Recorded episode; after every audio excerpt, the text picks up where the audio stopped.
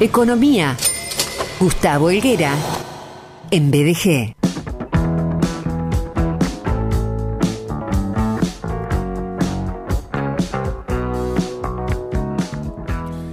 Viene nadando raudamente a través de aguas económicas, a través de números, de cotizaciones, de la inflación. Él sigue allí vertiginoso, decidido, determinado eh, para llegar a la otra orilla y llega aquí a BDG. ¿Cómo te va, Capo? Bienvenido.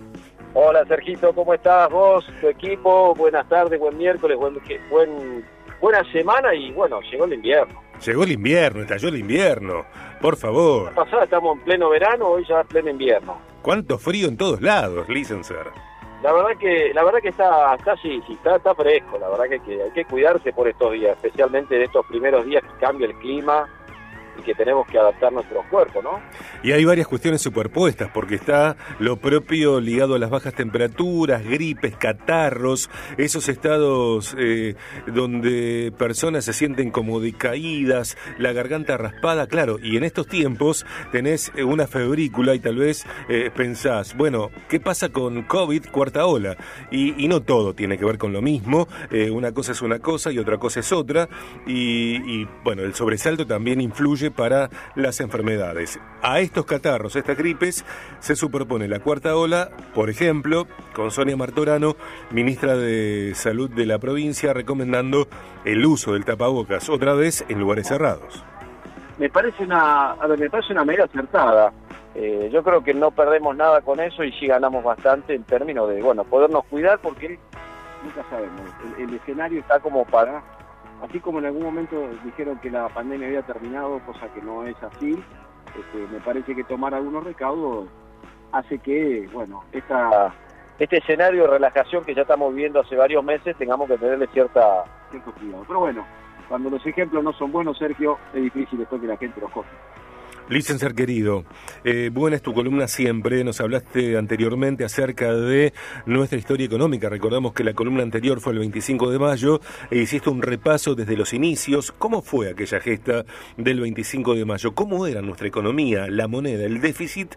Eh, nos contaste que la historia explica el presente, eh, que es recomendable evitar perder la acumulación de energías y nos hablaste también acerca, por ejemplo, de aquellos años, en aquellos años de Cabildo, de la extracción, de metales, la producción, por ejemplo, de vinos, bueno, eh, hechos que tienen que ver con lo histórico, en tu columna que está disponible en Podcast BDG. Hoy llegás con una temática que excede los minutos que tenemos en, el programa para las columnas, que tiene que ver con el Estado como eje de la problemática económico-social, no como, como agente de soluciones, sino como eje de la problemática del Estado aumentando los problemas, las crisis y la muy baja calidad de vida que atravesamos los ciudadanos de este país. Vos sabés, Sergio, que cuando uno toma una decisión económica, cualquiera sea, comprar algo, vender, este, rentar, regalar. Uno toma una decisión basado básicamente en dos o tres criterios. ¿Qué, cómo y para quién? O sea, ¿qué es lo que estoy haciendo?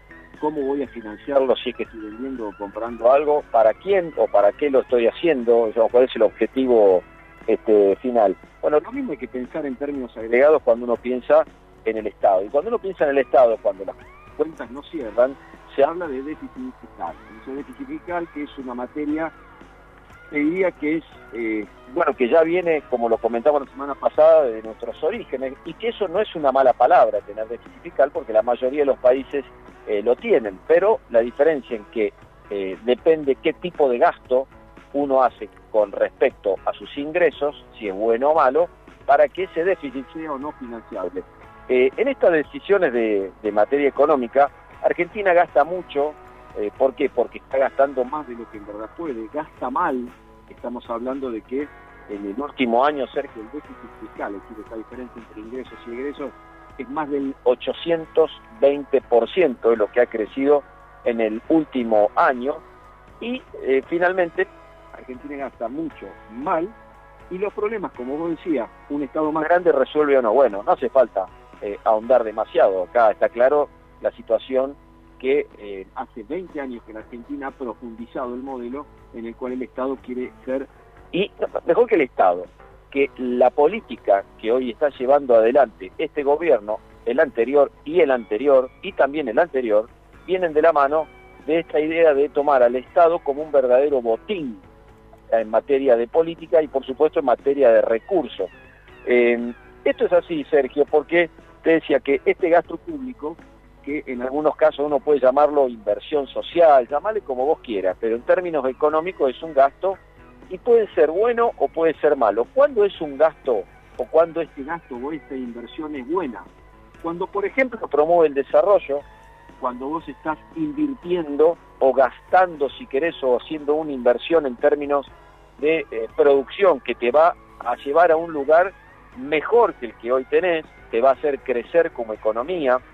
Un gasto bueno aquel que promueve la inversión. Para promover la inversión vos tenés que tener no solamente un Estado, sino un modelo de país y además del modelo de país de la mano de una clase política que sea creíble, porque para cualquier persona que va a hacer una inversión, mínimamente tiene que, eh, bueno, no sé si garantizarse, porque es difícil en la Argentina garantizarse las próximas 24 horas, pero saber más o menos para qué lado este país va a ir. Cuando además el gasto es bueno, cuando se consigue a partir de cuál es la idea con la que se gasta, un financiamiento.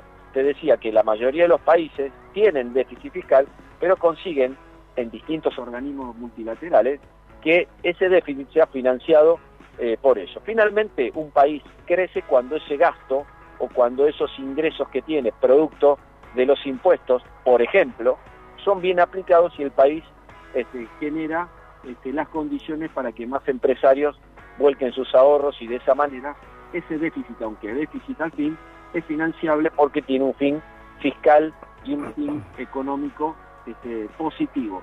¿Cuándo el gasto es malo, Sergio? Cuando promueve, por ejemplo, la corrupción. Eh, digamos como que eh, podemos dar cátedra en el mundo y somos uno de los países sin lugar a duda más corruptos del planeta, donde hay de la más variada gama de obscenidades demostradas, este, visibles, eh, denunciadas, etcétera, pero que la justicia parece que todavía eh, no se da cuenta de eso. Es más, y tenemos un presidente que ayer totalmente desencajado diciendo que quiere eh, los ladrones de guantes blancos, este, sentándose adelante del banquillo cuando la vicepresidenta, que tiene mucho por explicar, la invitan a, o la citan para eh, presentarse ante la justicia y lo que hace es retar a los jueces en vez de dar explicaciones de cómo hicieron para hacerse multimillonarios. Cuando también el gasto es malo, Sergio, cuando se usan políticamente esos fondos, como por ejemplo para someter a empresas y a individuos bajo el concepto de los subsidios. ¿Qué es subsidio? Subsidiarse o, subsidiar es directamente patear para adelante la situación, es decir, no movernos de donde estamos, tratar de eh, bueno, subsistir. Y subsistir no es, no es vivir, subsistir es tan solo eh, perecer en el tiempo, pero si no tomamos alguna decisión, el, el fondo que le da sustento a ese subsidio termina secando, secándose. Cuando también el gasto es malo, cuando el resultado de él genera más pobreza y podríamos ver los resultados que hoy tenemos. También cuando repele la inversión, lo, esto es la contraparte de lo anterior, cuando vos estás gastando mucho mal y está generando incertidumbre en el mercado, por supuesto que quieran venir a invertir, salvo que tengan algún anclaje definitivamente político y que eso les asegure de alguna manera que si las cosas no salen bien pueden salir con sus fondos, con su inversión, definitivamente los inversores que son independientes y que por supuesto son muy escurridizos a países como los nuestros, definitivamente no vienen por esta latitudes. Y finalmente, Sergio, los gastos que son malos, que no son financiables, porque nadie te va a prestar a vos si tenés una economía enferma y si te dan un peso te lo gastás en cuestiones que no tienen que ver con la producción ni la inversión y sos desprolijo en tus cuentas.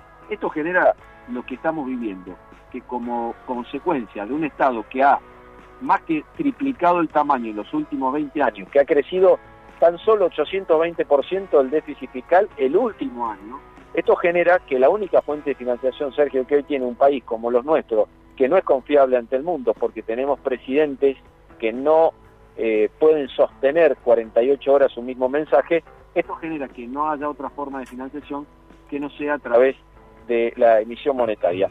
Por eso después le cambiarán el color al papelito, le pondrán un elefante y sacarán a un prócer o viceversa.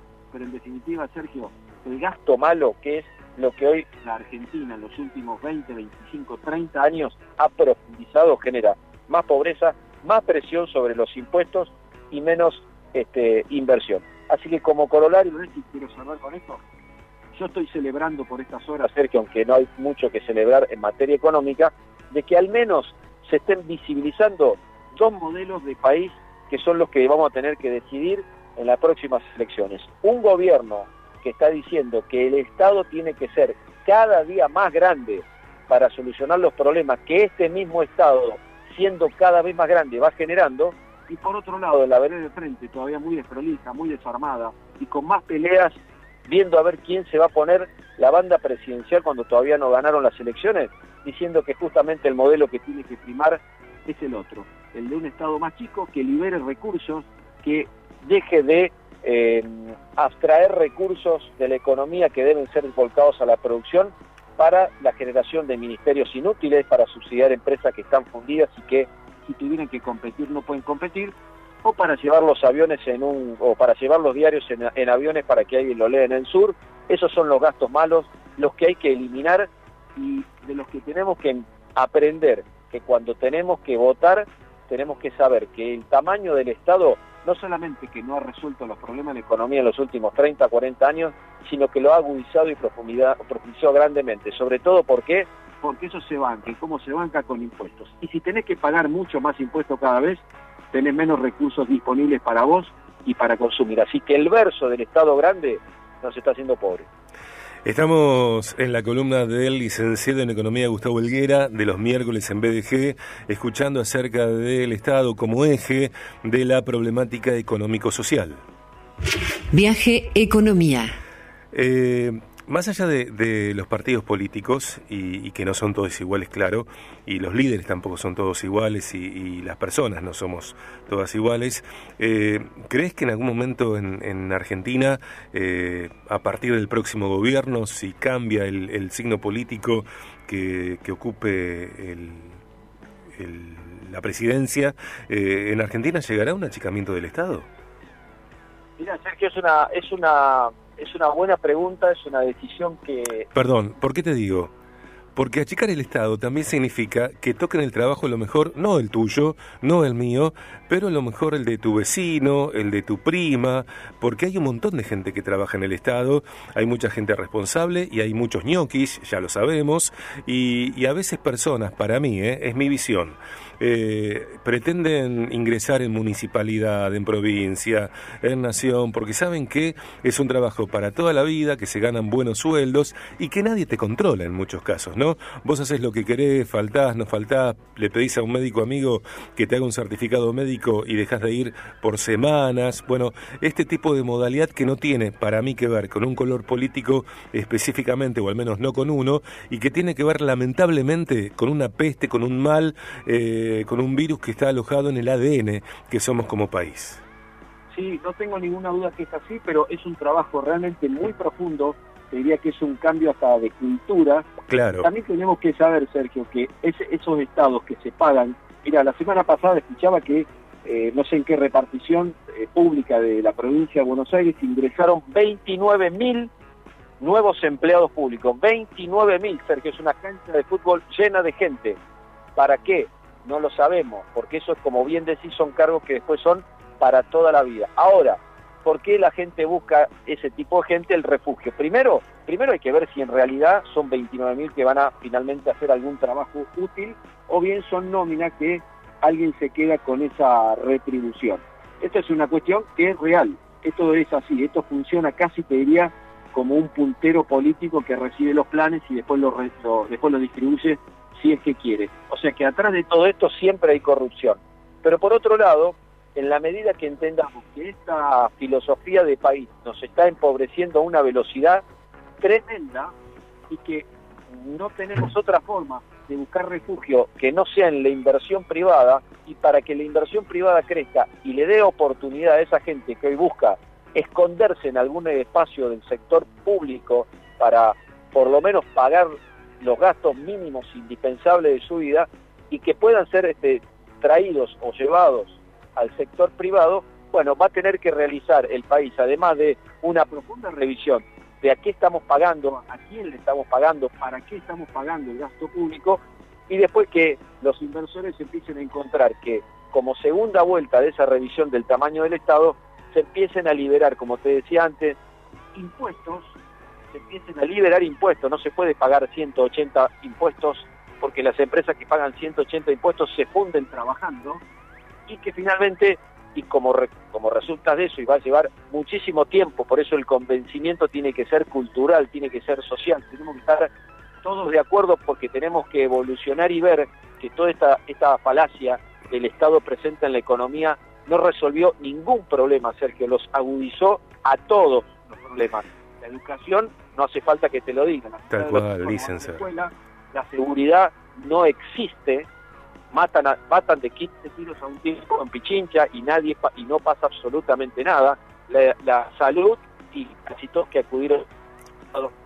Y si querés, para cerrarlo, ¿y cómo están las vías y las rutas para, mm.